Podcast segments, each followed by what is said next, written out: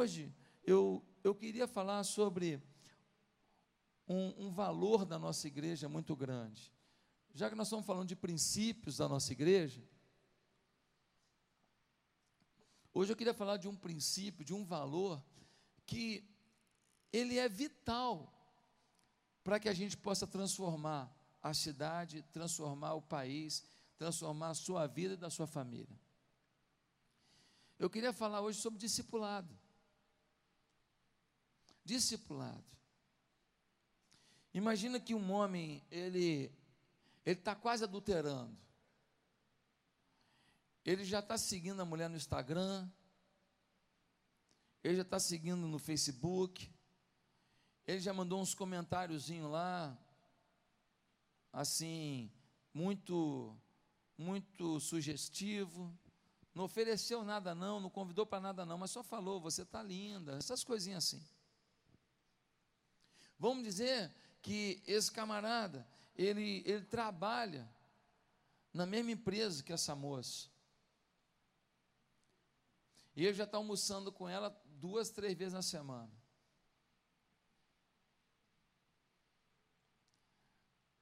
Aí, ele não tem ninguém que ele tem coragem de contar o que está acontecendo. O que, que você acha que é o caminho mais natural para acontecer com, essa, com esse rumo que ele está levando? Uma queda. Agora vamos dizer que esse camarada começou a curtir lá nas coisas no Instagram, aí começou a almoçar com essa moça tal, mas ele tem uma pessoa que ele confia muito. A mulher dele não, a mulher dele não, porque a mulher dele não vai entender se ele contar isso.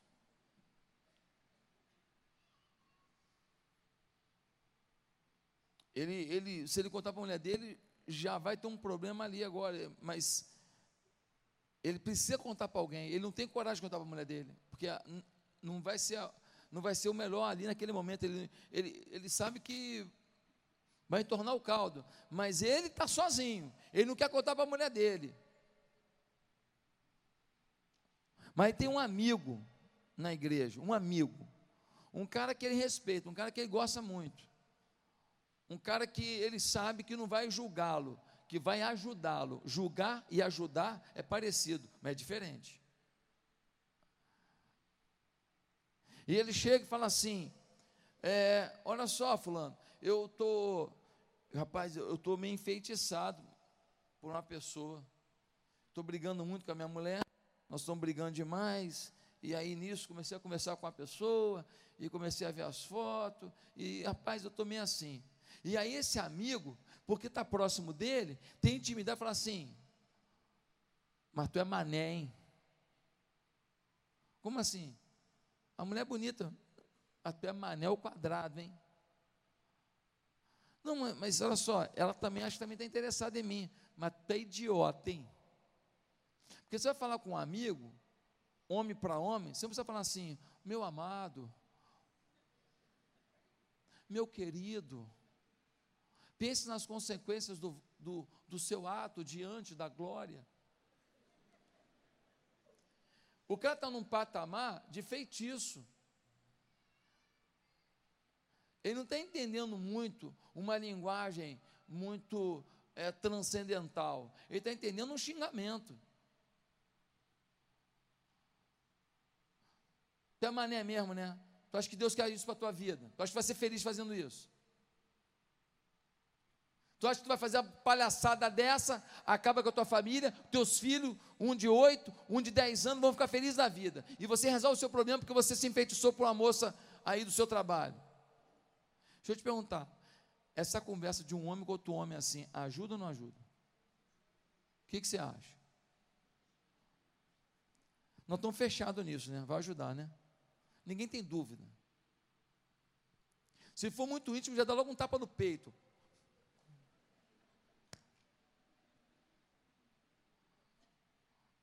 Vai perder tua família, mané?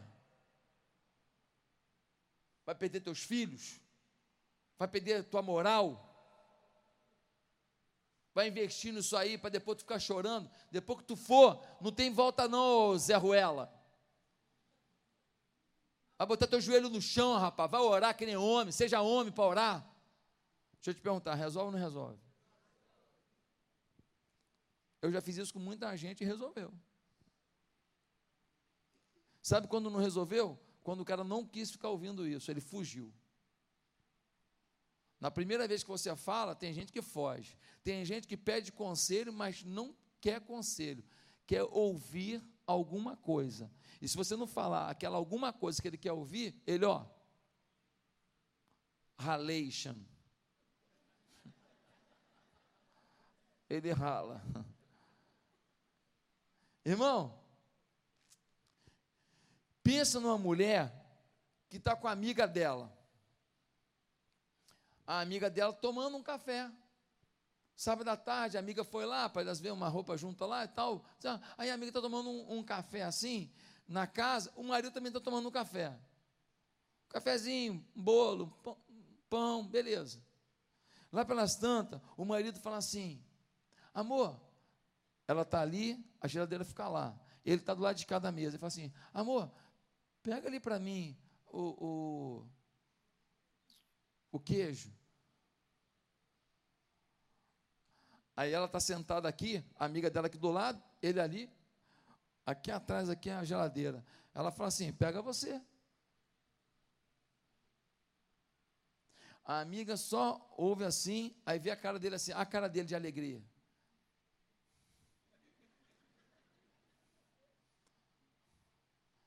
Tipo assim, mato ou morro?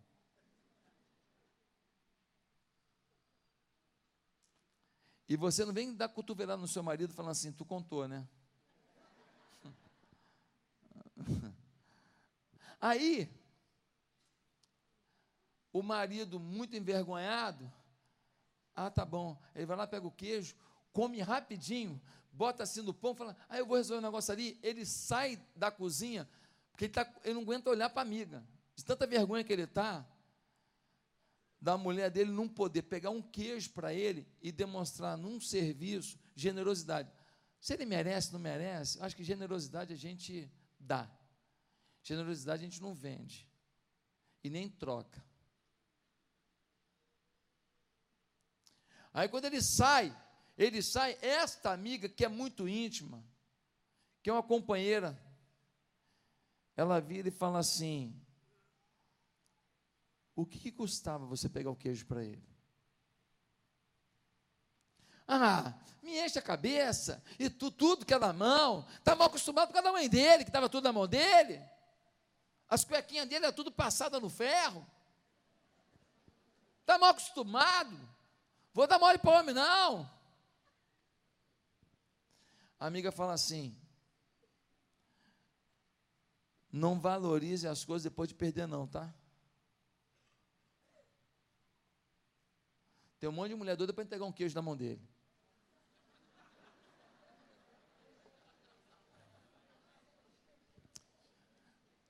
A amiga pode falar assim, não pode?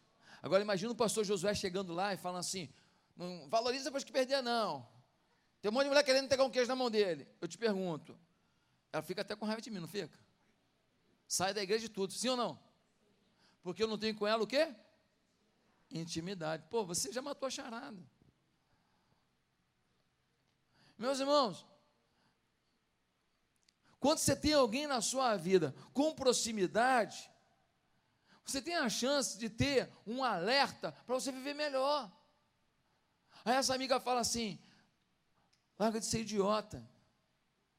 O que tem de errado tem que ser consertado. Mas não viva você uma coisa errada justificando no erro dele. Porque se um errar para cá, outro errar para lá, no final, os dois vão se distanciar, um casamento vai acabar. E a sensação que vocês terão depois é que vocês não conseguiram prevalecer porque nem tentaram. Tem coisa que dá ruim, dá errado, não tem jeito, todo mundo tentou. Tem coisa que a gente nem tentou, porque a gente ficou numa vaidade, no orgulho de esperar pelo outro.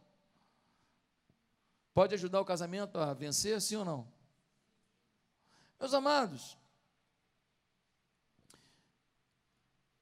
A igreja hoje, ela precisa de oração, sim, de Bíblia, sim, de encontro, sim, de reunião de, de, adoração, sim, ela precisa de um monte de coisa, mas se tem uma coisa que a igreja, o movimento gospel mundial abriu mão e que é uma coisa essencial é o discipulado. É ter alguém na sua vida que seja uma influência sobre os seus valores, o seu caráter, o seu dia a dia, a sua busca de Deus, a sua busca pela sua família, a sua busca pela vida, a sua busca pelo seu trabalho, alguém que seja um instrumento de Deus para te ajudar a viver melhor. Ah, mas isso só se for um pastor, só se for um mentor, só se for um coach, só se for um grande filósofo, um grande pensador, só se for um grande escritor. Não! Porque nenhum deles tem a intimidade A intimidade faz a diferença. Qual o segredo de uma igreja lá em Santarém, ela começar um trabalho lá, com pouquinha gente, cento e poucas pessoas lá, e tudo de repente aquela igreja. Aí hoje ela tem mais de 60 mil pessoas na cidade de Santarém, uma cidade que não tem a estrutura que tem o Rio de Janeiro, uma cidade que tem limitações, uma cidade que tem um monte de problemas, mas uma cidade que vive um, uma força da igreja, um terço quase da cidade é da igreja. Por quê? Porque lá eles valorizam uma palavrinha chamada discipulado. Ou seja, o cara vai para cachaça, tem alguém para falar assim: vai ficar na cachaça, cara. O cara vai para prostituição, tem alguém para ir lá atrás dele e falar assim: fica na, fica na prostituição, não. Um cara vai para mentira, alguém vai falar assim: não mente, não. Um cara vai para violência, fala assim: não bate, não. Um cara não está tomando banho, a mulher não aguenta mais o fedor. Ele fala, pelo amor de Deus, toma banho, tem rio aí em Santarém. Porque às vezes o casamento acaba por causa de cheiro. Era só tomar banho. Trocar as roupas internas. É sério, parece que está rindo, mas são coisas pequenas que destroem famílias às vezes pão-durices pequenas, mesquinhez em detalhes. Aí você quer um, uma consultoria do Augusto Cury para resolver isso? Você quer uma, uma ler um livro do Billy Graham para resolver isso? Não, é um amigo, um amigo dá um toque e resolve isso. Isto é o que a gente objetiva com a palavra discipulado. Um homem essa história eu já contei aqui. Um homem, ele foi todo bem trajado, chegou no psicólogo e falou assim: Doutor, eu eu estou muito infeliz. Eu estou muito, mas muito feliz. Eu, eu não tenho mais razão para viver. A minha vida hoje, ela perdeu o sentido. Eu estou eu, eu muito magoado, eu estou muito angustiado, eu, eu, eu não sei nem explicar o que eu estou vivendo. E o psicólogo foi conversando com ele, e lá palastrando, o psicólogo falou assim: Olha, você tem que colocar na sua vida, na sua rotina, momentos de alegria, momentos de riso, momentos assim, que tragam para você expectativa, que tragam para você ânimo. Por exemplo, tem um circo muito maneiro na cidade. Eu fui lá, o circo é muito legal. E o momento do circo que eu mais gostei foi o momento do palhaço. O palhaço lá é demais, cara. Eu me acabei de rir com um palhaço. E o homem virou psicólogo e falou assim: aquele palhaço sou eu. Como? Sou eu, doutor. Eu vim aqui de terno e gravata para o senhor não me reconhecer mesmo. Mas quando eu boto aquela fantasia, eu faço todo mundo rir. Só eu sei como eu estou por dentro. Como é que você está por dentro, irmão? Ei, como é que você está por dentro?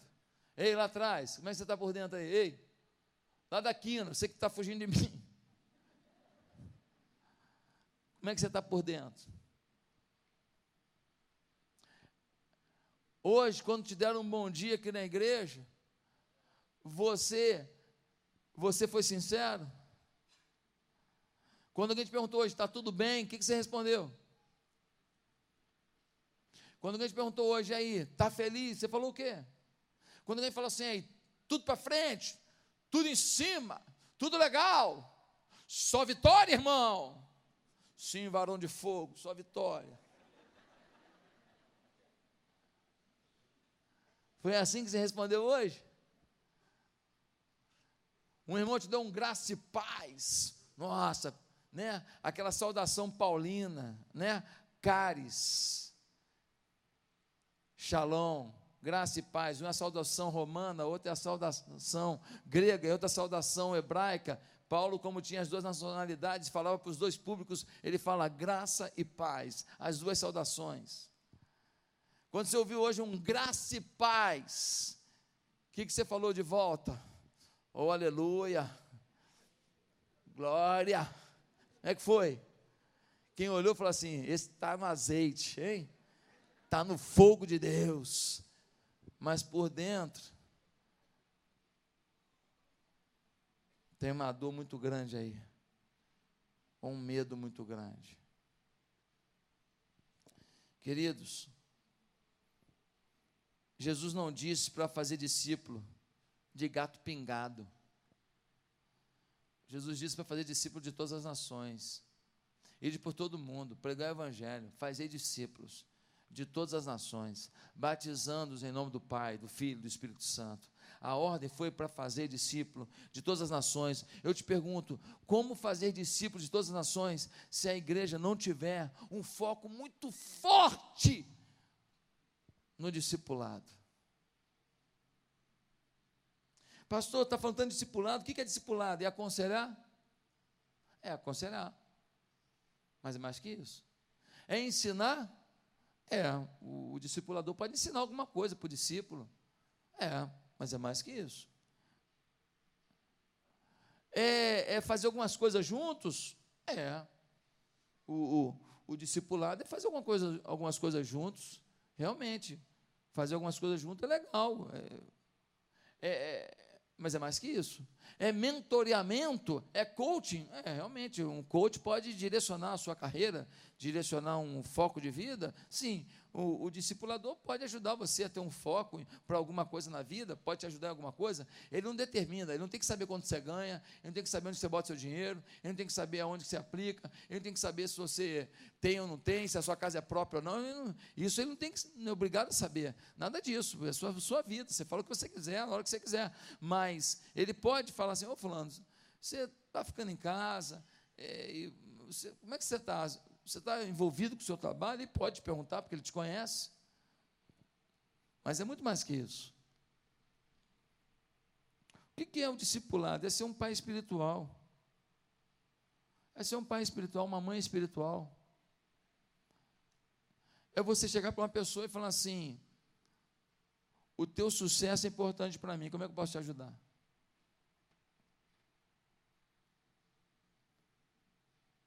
Eu não sei como você está, eu só sei que você tem defeitos, eu sei que você tem suas dores, e eu não estou aqui para te julgar, mas eu queria estar com você aqui, eu queria te ajudar.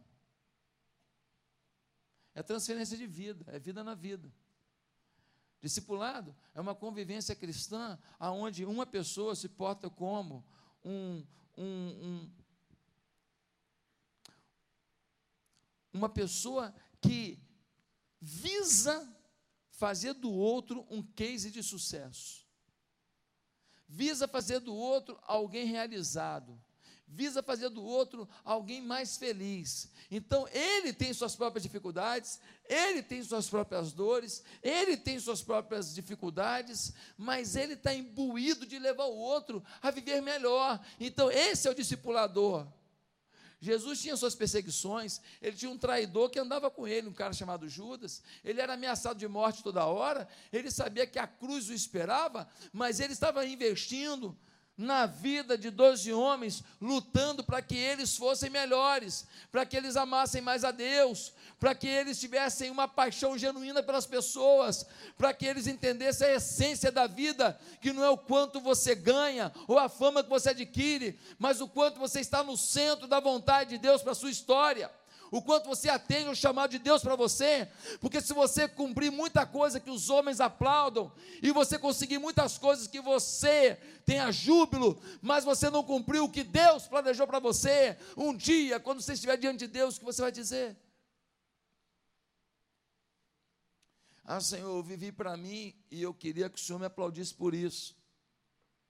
Senhor, eu fiz a minha história e eu queria que o Senhor valorizasse isso. Eu ignorei o teu chamado, mas eu queria que o Senhor me aplaudisse. O bom discipulador sabe que transfere não de si para o, mas de Cristo ao outro. O bom discipulador não é aquele que tem experiência para contar dele mesmo, nem é aquele que sabe tudo, nem aquele que tem de finanças, de economia, de família, de espiritualidade, de teologia sistemática. Não. O bom discipulador é aquele que faz uma pergunta toda semana para o outro. Uma pergunta. Você está lendo Bíblia? O que, que você leu? O que, que Deus falou com você? Você tem orado? Como é que está a sua comunhão com Deus? É aquele que empolga o outro em relação a Deus. É aquele que diz assim: você não tem lido Bíblia, não tem orado? Eu vou orar por você aqui agora, pedir a Deus e eu vou te cobrar. Amanhã eu vou te ligar a tal hora. É aquele que fala assim: que tal a gente fazer um jejum? Todo dia nós vamos jejuar até duas da tarde. Vamos fazer isso até meio-dia. Vamos, ou então vamos jejuar a partir das 18 horas, não vamos comer nada e vamos procurar mais de Deus, vamos fazer juntos isso em prol da sua família. Ele motiva o outro a acreditar no jejum, acreditar na oração. O maior desafio do discipulador é fazer com que o seu discípulo ame mais a Deus, acredite mais em Deus. Quantas vezes você tentou resolver uma coisa de várias maneiras, você fez uma coisa assim de vários vários mecanismos e não deu em nada. Um dia, porque você não estava podendo fazer nada, você estava impossibilitado, nesse dia você decidiu orar. E você orou como nunca tinha orado. E você orou o dia inteiro por aquilo. E a coisa aconteceu. Porque Deus continua agindo, Deus continua respondendo, Deus continua fazendo. Ele acredita em você, mas você tem que acreditar nele. É Ele que diz para a gente: busque primeiro o reino de Deus e a sua justiça, e todas as demais coisas vos serão acrescentadas. Este é o versículo que a gente mais ignora na Bíblia. Cada um de nós tenta resolver seus problemas no seu talento, nos seus posts, nos seus recados. Mas o grande desafio é a gente ler a Bíblia como um bilhete de Deus para nós. Quando eu leio Jeremias 29, 11, que diz que o Senhor tem pensamentos grandiosos sobre nós, para nos dar o fim que esperamos. Olha isso. Para nos dar o fim que esperamos. Tem muita coisa que não acontece na nossa vida porque você não espera porque não espera, você não ora sobre isso, você não trabalha sobre isso, você não se empolga sobre isso, você não motiva pessoas a te ajudar nisso, você não espera, você não prepara a rua para o carro passar.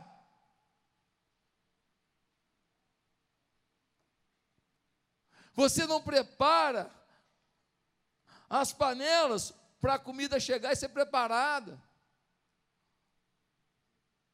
Você não prepara a conversa com carinho para depois você ser ouvido. Você não faz a sua parte, você não espera. E quando a gente não espera, as coisas não acontecem. Tem um monte de coisa que só aconteceu na vida dessa igreja, porque um dia a gente esperou, a gente esperou, a gente clamou. Eu estou esperando dois presentes de Deus sobre a vida da nossa igreja, para esse mês ainda. Dois presentões eu creio que vai chegar. Esse mês ainda, estou esperando. Duas, duas situações poderosérrimas. Pastor, mas o senhor não está na zona de conforto, não? Não, porque Abraão estava com 75, Deus falou para ele: sai da tua terra, vai para a terra que eu vou mostrar, leva a tua mulher, se vira lá. Moisés estava com 80 anos, Deus falou para ele: E aí, Moisés, como é que está a adaptação no deserto aí? É, está legal. Tô, agora me ambientei, estou sabendo viver. Pois é, agora vai lá e peito o faraó. Fala para ele que tu vai tirar mais de 2 milhões de pessoas lá do Egito, tu vai levar para a terra prometida. Poxa, eu não fiz bem feito com 40 anos quando eu era príncipe do Egito. Agora que eu sou um Harris pastor com 80 anos, você está mandando eu peitar o Trump da época. É isso mesmo. Porque eu quero dar um fim que você espera. Espere isso e você verá. Ah, meus amados irmãos, o discipulado não é a gente servir a nós mesmos. É você dizer: Eu existo para servir você para cumprir os sonhos de Deus na sua vida, para fazer você esperar algo maior. Pastor, eu, eu fui violentada quando era menina, eu morei no, na Funabem, minha mãe, eu não sei nem quem é, meu pai me abandonou, minha vida é triste, fui garota de programa. Pastor, eu tenho marca de facada porque eu saí na mão com um homem, eu tenho uma marca de navalha porque eu briguei com uma menina de um prostíbulo que eu morei. Aí vem a discipuladora e fala assim: está preparada para ser pastora? Ela fala: eu? Não, mas eu, eu sou suja. Você é suja? Por que você é suja? Pela minha história. Aí vem o discipulador e fala assim: Você sabia que tinha uma mulher com sete demônios chamada Maria Madalena? e ela foi liberta por Jesus. E a primeira mulher que viu Jesus depois da ressurreição foi ela. Você sabia que na genealogia de Jesus tem uma mulher chamada Raabe e ela era prostituta lá em Jericó? Você sabia que um homem chamado Davi, ele adulterou e ele casou com uma mulher fruto desse adultério o menino morreu, mas depois ele pediu perdão a Deus. Ele teve um segundo filho com essa mulher, e esse filho está na genealogia de Jesus.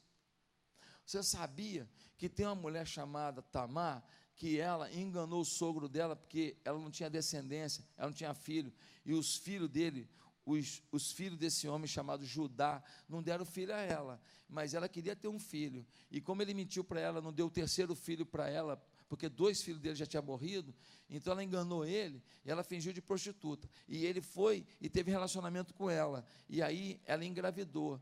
E o menino dela, o menino dela, depois ela se arrependeu, Judá se arrependeu, e o menino dela entrou na genealogia de Jesus. Você sabia disso? Ela falou: Não, não sabia não. Pois é, então você pode entrar na genealogia de Jesus também. Porque o sangue de Jesus nos purifica todo pecado. O que você está esperando?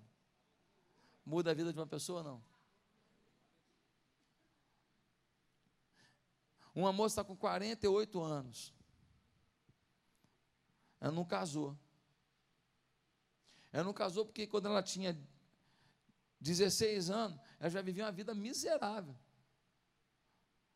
E o que ela mais queria era sair da casa dela. Não importava qual, fosse o jagunço que aparecesse. E aí, com 16 anos, ela já foi morar com uma pessoa para fugir da casa dela. E aí, ela engravidou, ela teve um filho, foi largada, aí ela teve um namorado, ela engravidou de novo. Aí o cara deu um pé no traseiro dela também. E aí ela começou a ter uns namorados e tal, e ser abusada e tal. Então, essa moça, ela, ela se sente o quê?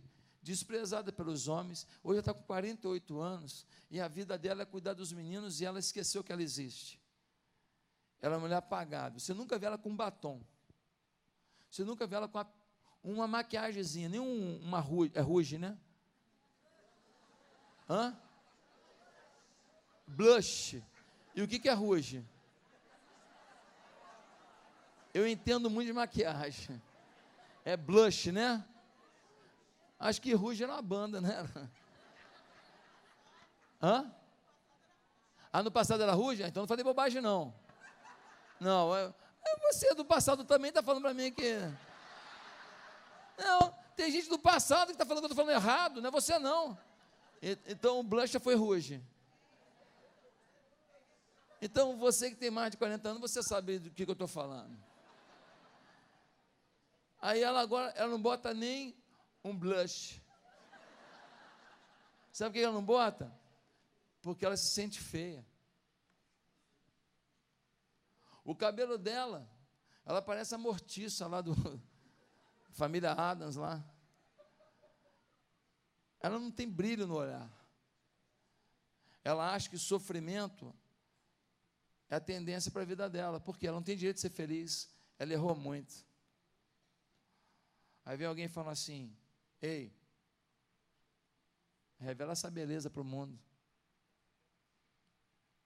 Vamos dar um trato nesse cabelo, vem cá. Vamos tirar essas raízes brancas que estão aparecendo aí. Que ou é tudo branco, ou vamos pintar a raiz. Cabelo com raiz branca, o resto preto é esquisito. Negócio de Botafogo Vasco não serve, não. Ou é tudo branco, ou é. Não, vamos, vamos misturar, não. Mas olha só, eu, eu, eu não gosto, não. Por que, que você não gosta? Eu quero ver um olhar diferente em você. Quando essa mulher vai num salão, ela não restaura o cabelo dela, não.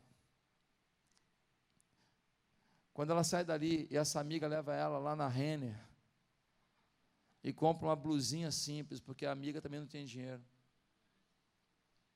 E ela bota uma blusinha bonitinha, ela não resgata isso não.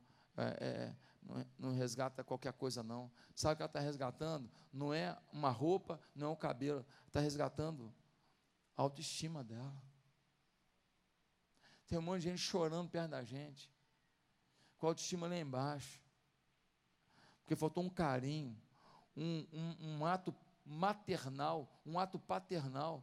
Gente, discipulado é resgatar aquilo que as pessoas deixaram pelo caminho, porque a vida rouba da gente muita coisa. Alguns acham que tem que ser muito espiritual para ser discipulador. Você tem que ser crente. Você não tem que ser o melhor discipulador, do, a, a, pessoa mais espiritual do mundo, não. Agora, uma coisa eu vou te falar: quando eu discipulo pessoas, eu tenho que ser modelo para elas. Discipular alguém me gera responsabilidade. Acaba que eu melhoro também. Quando eu estou discipulando, eu tenho que ser um exemplo. Eu tenho que ler Bíblia para poder falar para ele ler. Eu tenho que orar para ele poder orar. Eu tenho que tratar minha mulher bem para ele tratar a mulher dele bem. Eu tenho que pedir perdão para ele aprender a pedir perdão. Eu tenho que dar perdão para ele dar perdão. Eu tenho que fugir da aparência do mal. Então, quando eu estou querendo ser modelo para ele, quem melhora? Eu. Eu melhoro. Muitas pessoas ainda não entenderam como é gostoso investir em pessoas. Eu tive uma experiência muito linda essa semana. Eu fui cortar o cabelo, você já notou? Eu fui cortar o cabelo e quando eu cheguei no salão, eu cheguei, uma moça trabalha no salão, mas eu não a tinha visto lá ainda. E ela fala para mim assim: Oi, pastor, com um sorriso. Eu falei: Oi, tudo bem? Eu falei: Deve trabalhar no salão, que não estou lembrando. E eu sentei na cadeira e o rapaz começou a fazer uma obra-prima na minha cabeça. E aí a gente começou ali e tal, e ela está do lado atendendo uma outra pessoa, e a gente começou a, a, a conversar alguma coisinha, e ela fala, pastor, você não está lembrado? Não. Eu falei, mas é, é, de que? quando a gente encontrou lá no Shopping Américas, eu falei, ô oh, querida, me perdoe, eu estou ficando velho, me ajuda. Ela falou assim, pastor, eu estava muito triste, muito triste, e eu estava assim, parada no shopping assim, e o Senhor veio na minha direção e falou para mim assim: tudo bem?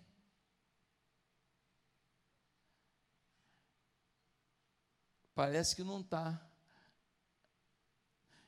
E eu baixei a cabeça assim, e o Senhor orou por mim. Pastor, eu estava com a dor no peito, eu estava com um, sentimento ruim dentro de mim. Pastor, passou tudo na hora. Eu sorri naquela hora. Eu fiquei impressionada do senhor fazer isso comigo ali. E eu falei para ela: Eu fiz isso? Irmão, sinceramente, eu não lembro. Eu falo, mas eu fui assim do nada, eu não te conhecia, fui na sua direção, vi que você não estava bem e orei por você no meio do, do shopping. Ela falou, foi, pastor. Falei, meu Deus, sabe quem fez isso? Ela falou, quem? O Espírito Santo, porque eu nem lembro.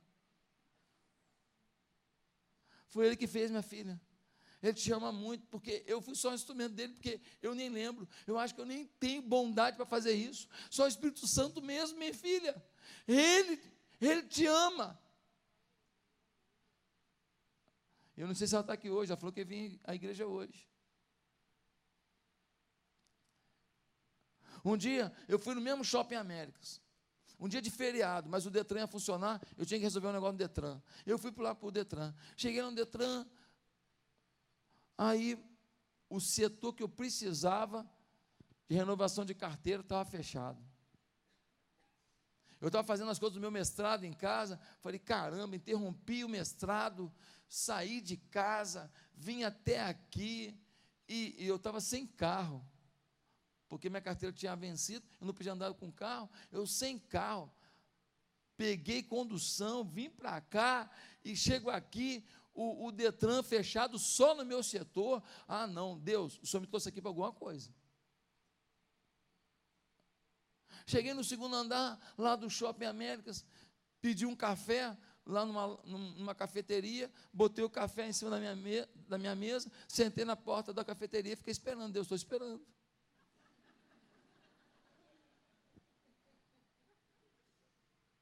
O senhor não ia me fazer perder esse tempo à toa. Eu cheio de coisa do mestrado lá, eu me arrumo, tomo banho, estou sem carro, tive que pegar uma condução,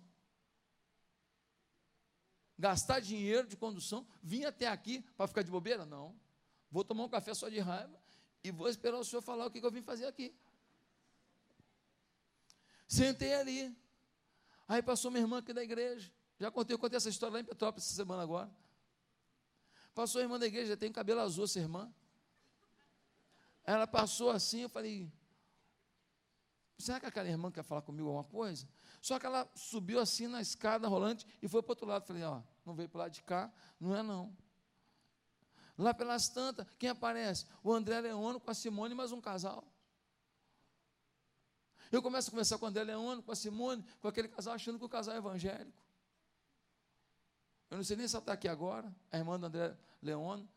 E ele me apresenta, é minha irmã e tal. E a gente começou a conversar ali e tudo. Mal sabia eu que Deus estava quebrando um gelo ali, fazendo uma aproximação.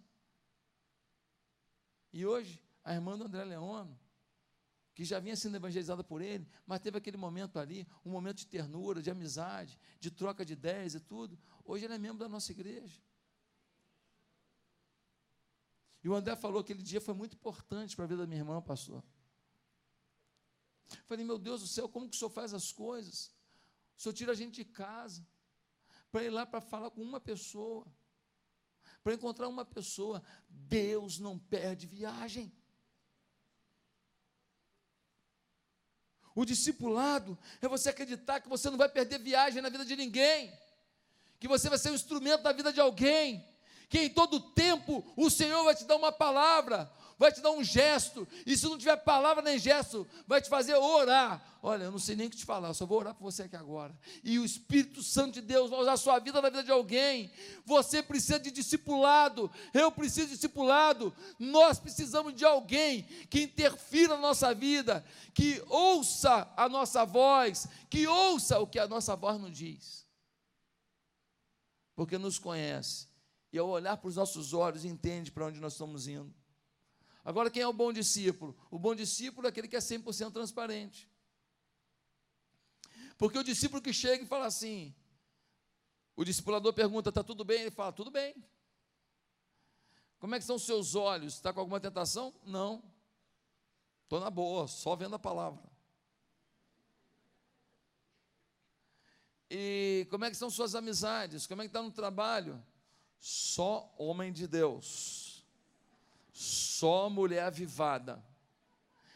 Ele é fake, ele é mentira, ele anda com gente que não tem temor a Deus, ele escuta coisa ruim, ele é minado, está sendo minado o tempo inteiro na fé, está sendo minado o tempo inteiro na comunhão com Deus, e aí ele só recebe influência do mal, não recebe do bem. O que vai acontecer com ele? A chance do mal vencer é muito grande.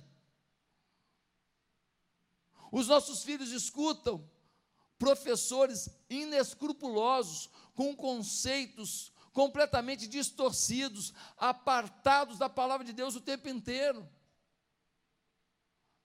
A televisão, as mídias, os blogueiros famosos, os youtubers famosos, eles não têm a menor, a menor relação com a Bíblia, o menor comprometimento com o Evangelho. E é essa turma que investe, investe e que influencia as pessoas que você ama.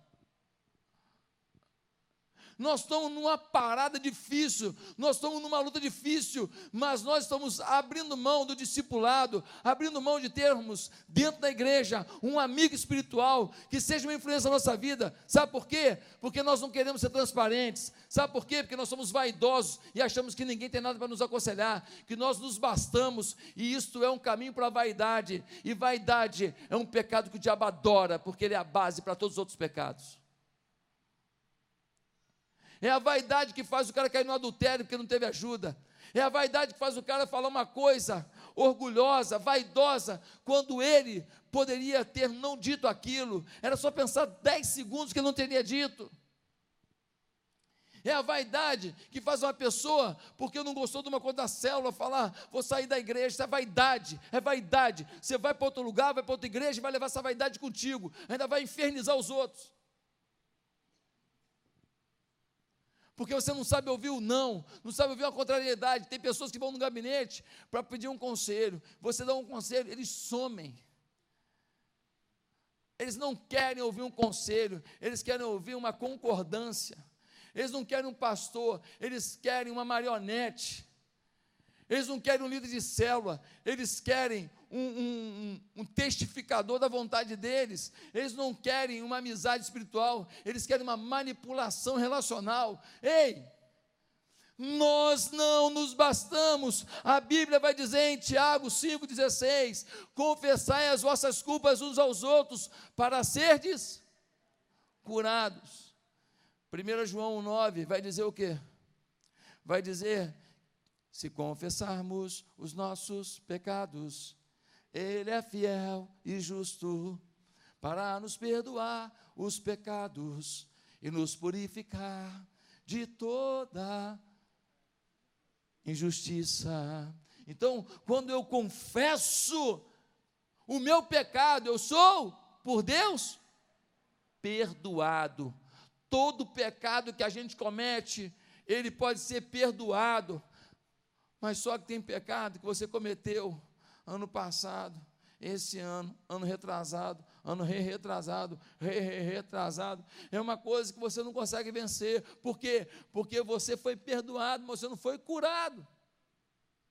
É um mal que te domina, é um mal que te influencia, é um mal que chega na sua vida, é uma coisa que você não está tendo força para dizer não. Pode ser mentira, pode ser vaidade, pode ser grosseria, pode ser pornografia, pode ser adultério, pode ser roubo, pode ser corrupção, pode ser vingança, pode ser é, é, maldade, pode ser insubmissão. Por isso que você não ouve seus pastores, não ouve seus líderes, não ouve seu supervisor, insubmissão, rebeldia. E a gente não consegue ser curado. Por que, que não é curado? Porque a gente não confessou o nosso pecado um ao outro. Tiago 5,16. Como é que diz?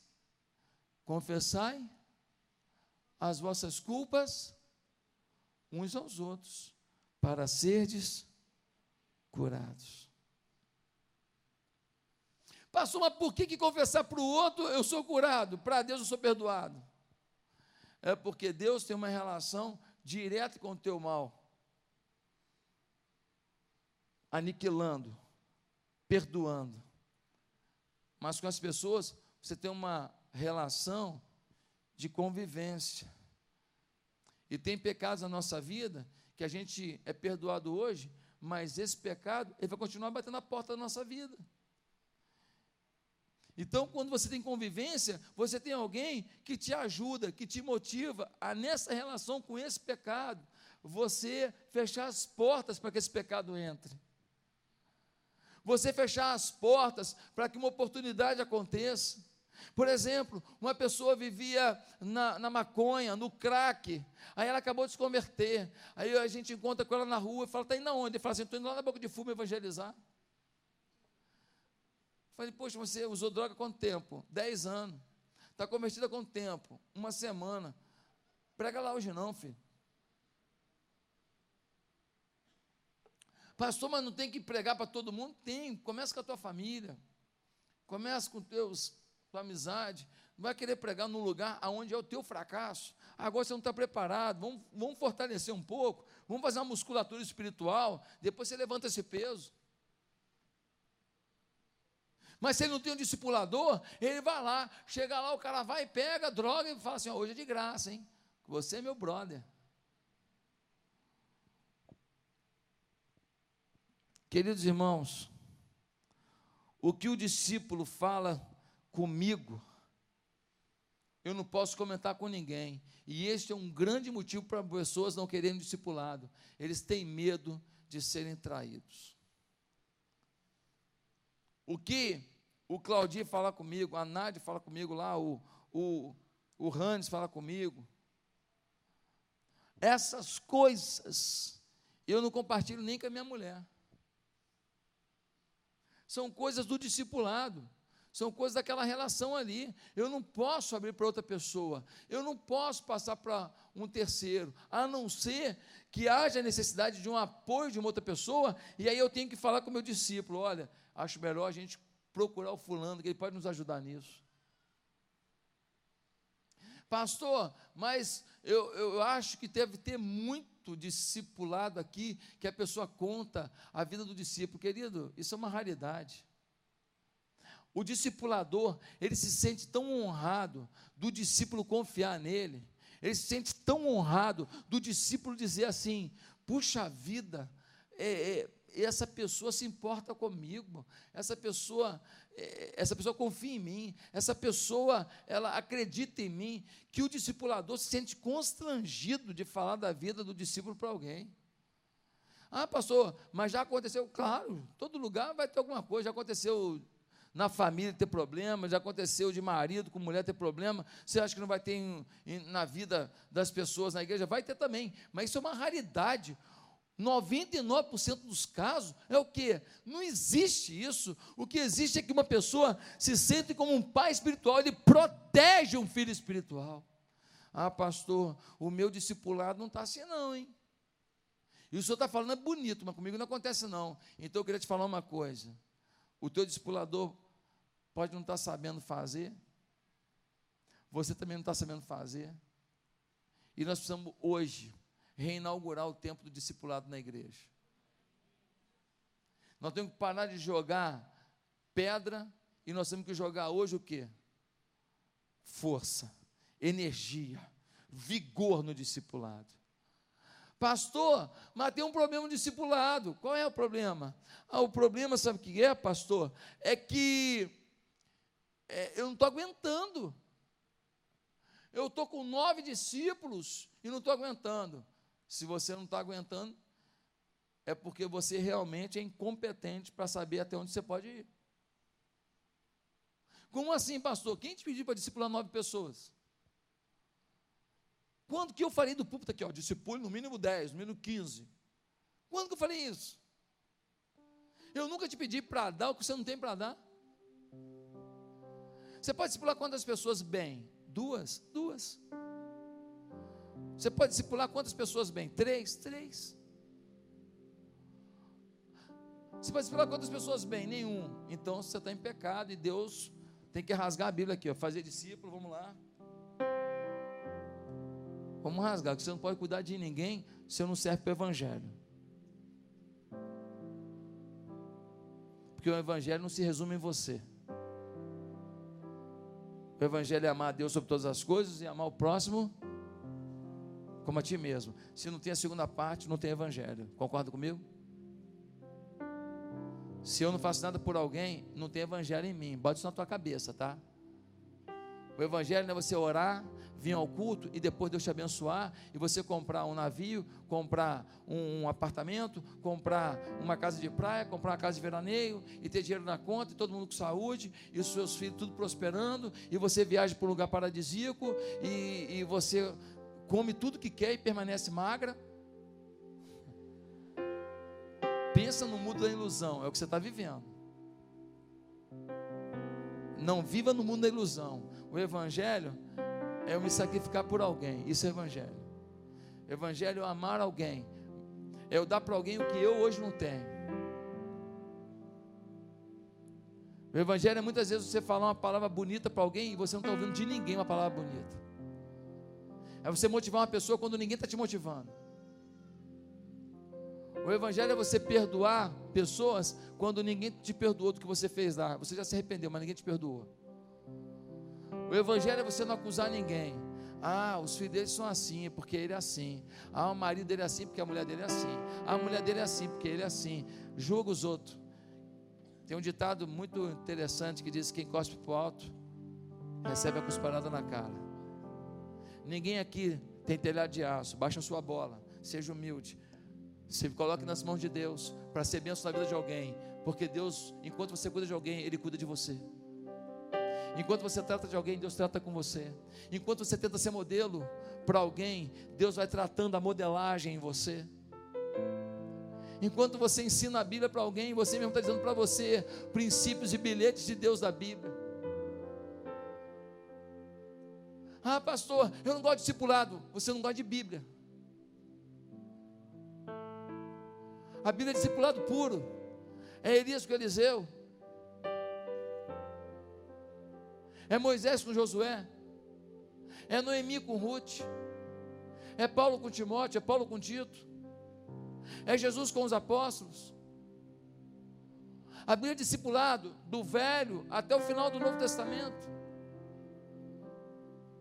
Só quem é discipulado é capaz de fazer o que aqueles apóstolos fizeram.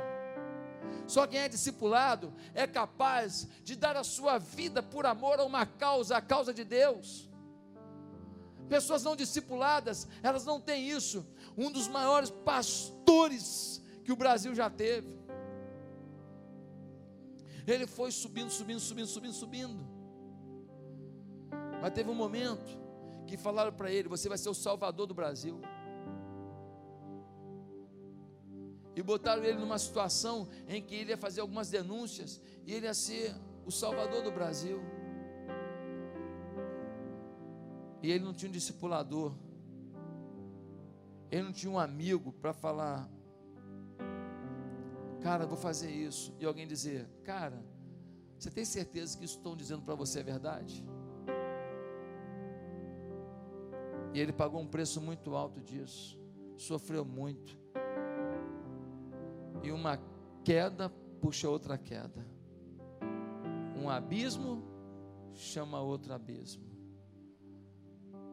Deus usou tanto pessoas, mas elas se colocaram num patamar em que ninguém poderia os aconselhar. E quando a queda veio, a queda foi grande. E quando você cai de um despenhadeiro e bate de cara numa rocha, não sobra nada. Meu irmão, se a pessoa pecar mil vezes, Deus perdoa. Mas o que Deus quer é curá-lo. É curá-lo. O que Deus quer hoje fazer na sua vida é te curar, é te transformar. Pastor, eu sou uma pessoa muito boa. Eu gosto muito daquela ilustração do sapo e do escorpião. Você conhece? Tinha um rio para atravessar. Aí o sapo já ia entrar no rio. Antes de ele entrar no rio, chegou o escorpião e falou assim: Pô, dá carona aí que você nada não. Ele falou: É ruim, hein? Vou te botar nas minhas costas aqui, vou te carregar, tu vai me dar uma ferroada, eu morro. Aí o escorpião falou assim: Você é doido? Eu não sei nadar. Se eu te ferroar, você vai afundar, eu vou afundar junto. Claro que eu não vou te ferroar. O sapo falou: Pô, legal, então sobe aí. E o sapo começou a nadar. No meio do rio, o escorpião ferrou o sapo. Quando o sapo sentiu aquela dor, falou: Você me ferrou, por que você fez isso? Sabe qual foi a resposta do escorpião? Nem eu sei, é a minha natureza. Você sabia por que você fere tanta gente? Nem você sabe. É a sua natureza. Você precisa de alguém para te ajudar a te enxergar como você é. Sabe por que, que você, quando tem mulher perto, você fica doido? Você não consegue tratar isso? O seu olhar você não consegue dominar? Que é a sua natureza. Você precisa de alguém para te ajudar a perceber como você está, como seus olhos estão. Sabe por que, que você fala mal de todo mundo? Você critica, você acusa, você é mau, você é ingrato. Gente que te ajudou, você fala pelas costas. Sabe por quê? Que é a sua natureza. Mas você não enxerga. Você acha que só fala mal de quem é mal. Você acha que você só machuca quem também machuca. Não. Você explica, explica, explica. Porque você não quer encarar a sua natureza. Se você não tiver alguém na sua vida que possa botar o dedo na sua ferida, você nunca vai saber quem você realmente é para tratar. Porque o pior doente é o que não toma remédio. Porque ele vai morrer e não sabe. Quem está me entendendo aqui hoje? Algumas pessoas falam assim: ah, essa igreja é meta para batismo, é meta de célula, é não sei o que lá. Então, ele mal sabe que a, a, a meta da, da igreja é uma célula, batizar uma pessoa por semestre. Dez pessoas trabalhando para ganhar uma vida, discipular uma vida e batizar uma vida por semestre. Isso nem é meta, cara. Isso só vai mostrar com, o quão ineficiente às vezes nós somos. Meta, vamos batizar 50 esse ano, isso é meta. Um alvo lá em cima. A gente não tem nem meta como uma coisa grandiosa, é só para ferir a qualidade do que a gente está fazendo. Só. A pessoa julga sem analisar o detalhe, sem analisar a profundidade. A meta, mas que meta? Que meta é essa? De 10 pessoas numa célula, lutar o ano inteiro para batizar uma pessoa por semestre, duas pessoas por ano. Se um crente deveria, ele sozinho, ganhar pelo menos uma pessoa por ano, dez pessoas tinha que ganhar dez, né? Dois não.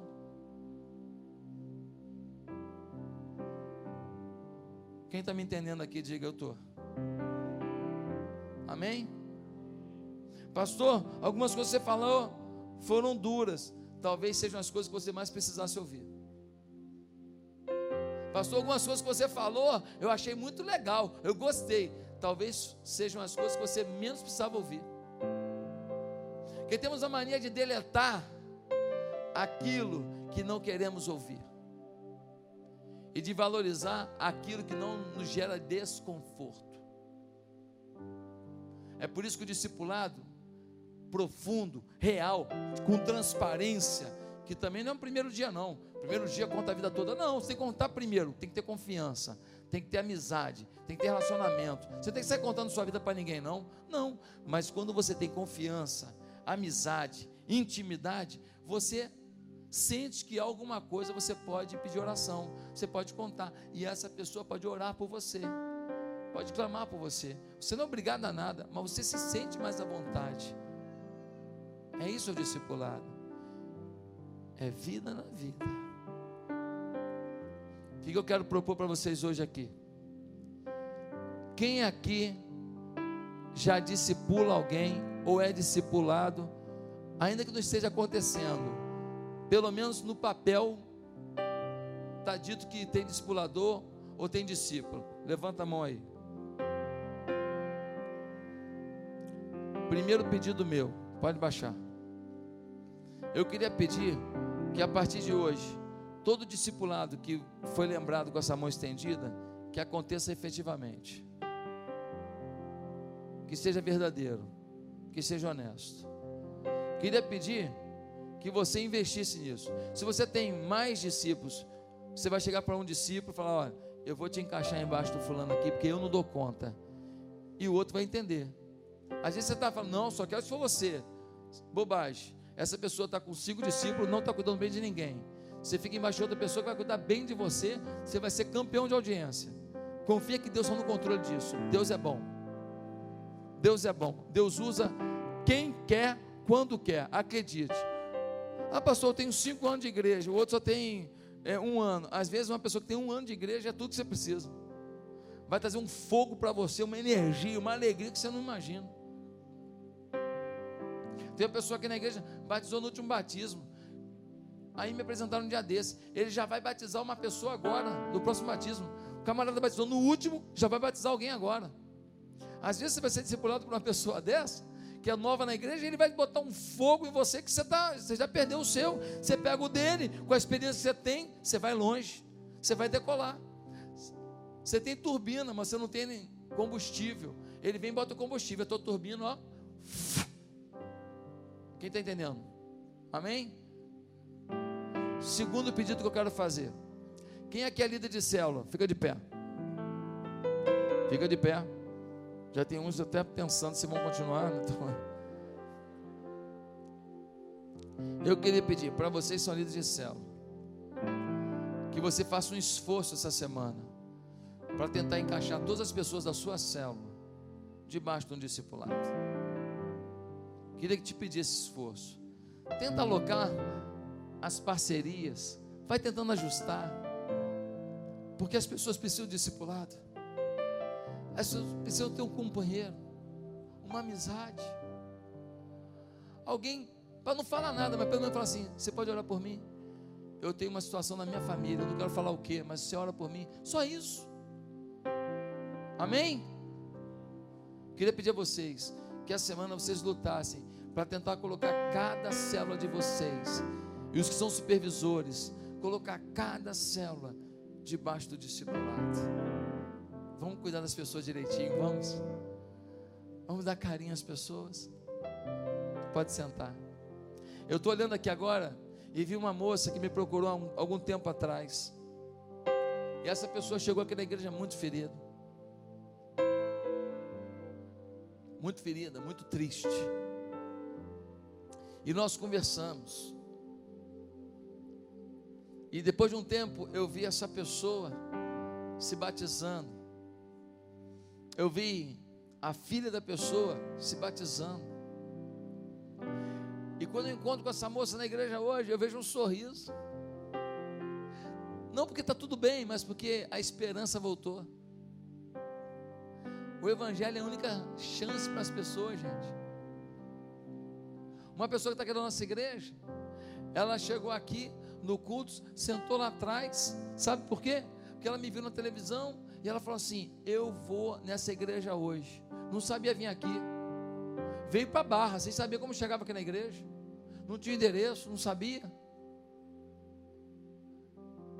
Quando chegou na Avenida das Américas, ali na altura ali do de, de Guaratiba ali, viu um carro com adesivo da igreja. Começou a seguir. A pessoa que estava no carro nem sabia que estava conduzindo alguém para a salvação.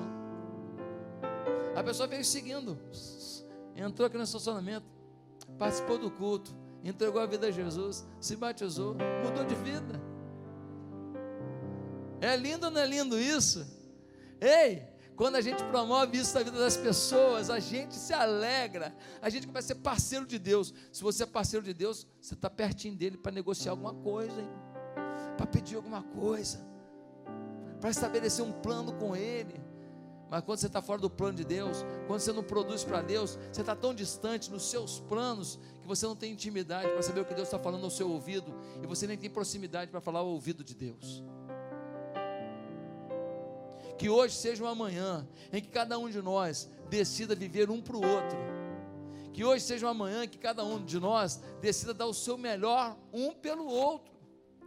Que essa seja uma, uma manhã em que a gente não julgue ninguém. Ah, isso aí é porque ele é assim, porque ele é assado.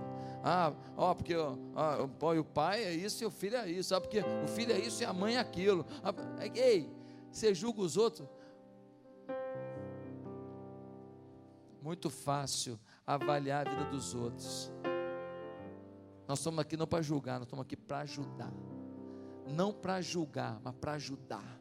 Nós estamos aqui para receber a prostituta, para receber o ferido, para receber a mulher abandonada, o cara violento, o cara, o cara ruim, o cara ladrão. Se os corruptos da Lava Jato vier aqui, nós temos que orar por eles para se converter. Vai para a cadeia também. O que fez tem que pagar, é justiça. Ninguém está dizendo para não pagar, não é isso não. Agora, nós não negamos salvação nem para os caras que lesaram, que mataram o país. Nosso papel não é julgar, é ajudar. Nosso papel não é incriminar, é salvar. O discipulado muda o seu foco. O discipulado te ajuda. Ah, meu discipulador não é isso tudo. Eu quero um discipulador assim. Faça o seu discipulador ser isso tudo. Promova o seu discipulador. Homenageie o seu discipulador. Fale bem do seu discipulador. Agradeça o seu discipulador. Obrigado. Você me falou uma coisa importante hoje. Aí ele fica todo empolgado. Fala, meu Deus, tem que falar uma coisa boa amanhã também. Você fala, obrigado por você existir na minha vida. E fala, meu Deus, eu tenho que clamar mais pela vida dele, porque ele valoriza o que eu faço na vida dele. Muitas vezes um discipulador não é um bom discipulador, porque o discípulo mata o discipulado. Jesus discipulava doze, um deles era o Judas, traiu. E aí? Jesus que pecou? Jesus que fez besteira? Jesus que errou? A culpa é de Jesus? Deu errado, por quê? Porque o discípulo escolheu um caminho. Porque o discípulo queria que o discipulador atendesse todas as suas expectativas, e nenhum discipulador atende todas as expectativas de um discípulo. Nós somos finitos, frágeis. Ah, pastor, o meu WhatsApp é o dia inteiro, eu não aguento os discípulos. Você atende o WhatsApp o dia inteiro porque quer, ninguém te pediu isso aqui na igreja. Você tem que ter disciplina. Você tem que ler o WhatsApp e responder o WhatsApp num horário. Marca, faz a sua agenda. Não existia o WhatsApp no tempo de Jesus, a vida era mais fácil, né? Agora aquilo que era para facilitar piorou. Você lê e responde o dia inteiro. E, e tem gente que é o seguinte: ele manda, oi, pastor. Passa cinco minutos, ele manda interrogação.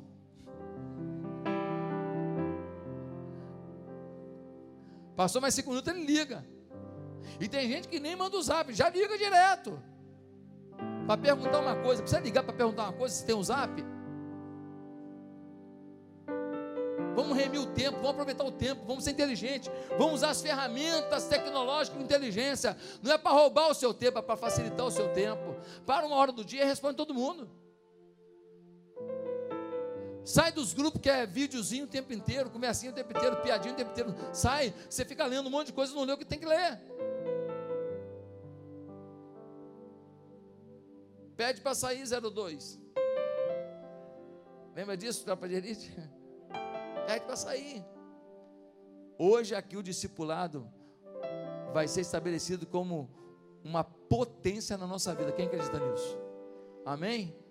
Eu quero pedir a você que está numa célula, que você chegue lá e fale assim: Eu quero um discipulador. Eu quero ser discipulado e não fique dizendo da onde Deus vai tirar a bênção para a sua vida. Acredite naquilo que vai surgir para você. Acredite. Para de querer definir para Deus de onde vai vir o teu milagre. Deixa Deus usar quem está lá. Se não der certo, a gente muda. Mas vamos tentar. Tenta. Às vezes uma pessoa vai ser seu discipulador por um período e vai ser uma bênção na sua vida. Depois essa pessoa vai até mudar para outro estado, você vai ter outro discipulador, mas aquilo que aquela pessoa tinha na sua vida, você reteve, você aprendeu. Amém? Vamos ficar de pé? Vamos orar encerrando o nosso culto? Repete comigo assim, estenda sua mão ao céu. Deus, eu quero ser tratado pelo Senhor. Eu não sei quem o Senhor quer usar para me tratar. Talvez alguém mais rude que eu gostaria. Ou talvez alguém mais suave do que eu preciso. Mas agindo o Senhor, quem impedirá o tratamento na minha vida? Eu não vim esse mundo para ser mais um. Eu vim esse mundo para ser excelência, obra-prima, milagre, manifestação de Deus. Eu não abro mão disso. Eu quero maturidade espiritual. Eu quero força na oração. Eu quero paixão pela tua palavra. Eu quero revelação do teu espírito. Eu quero ser usado pelo Senhor. E é no nome de Jesus que eu oro. Amém. Deus ouve a oração do teu povo e leva esse povo daqui com um pensamento muito convicto de que vão discipular e serão discipulados. Receberão e darão. Porque só pode ser um bom discipulador quem decidiu ser um bom discípulo. Leva-nos debaixo da tua cobertura, do teu milagre e ó Deus, eu creio que daqui até o fim do ano, com o discipulado pegando fogo da igreja, nós teremos corações aquecidos, famílias aquecidas, empresas aquecidas, vida financeira aquecida, milagres aquecidos, libertação aquecida, coisas extraordinárias, fora de série acontecerão. E é no nome de Jesus que nós oramos. Amém e amém.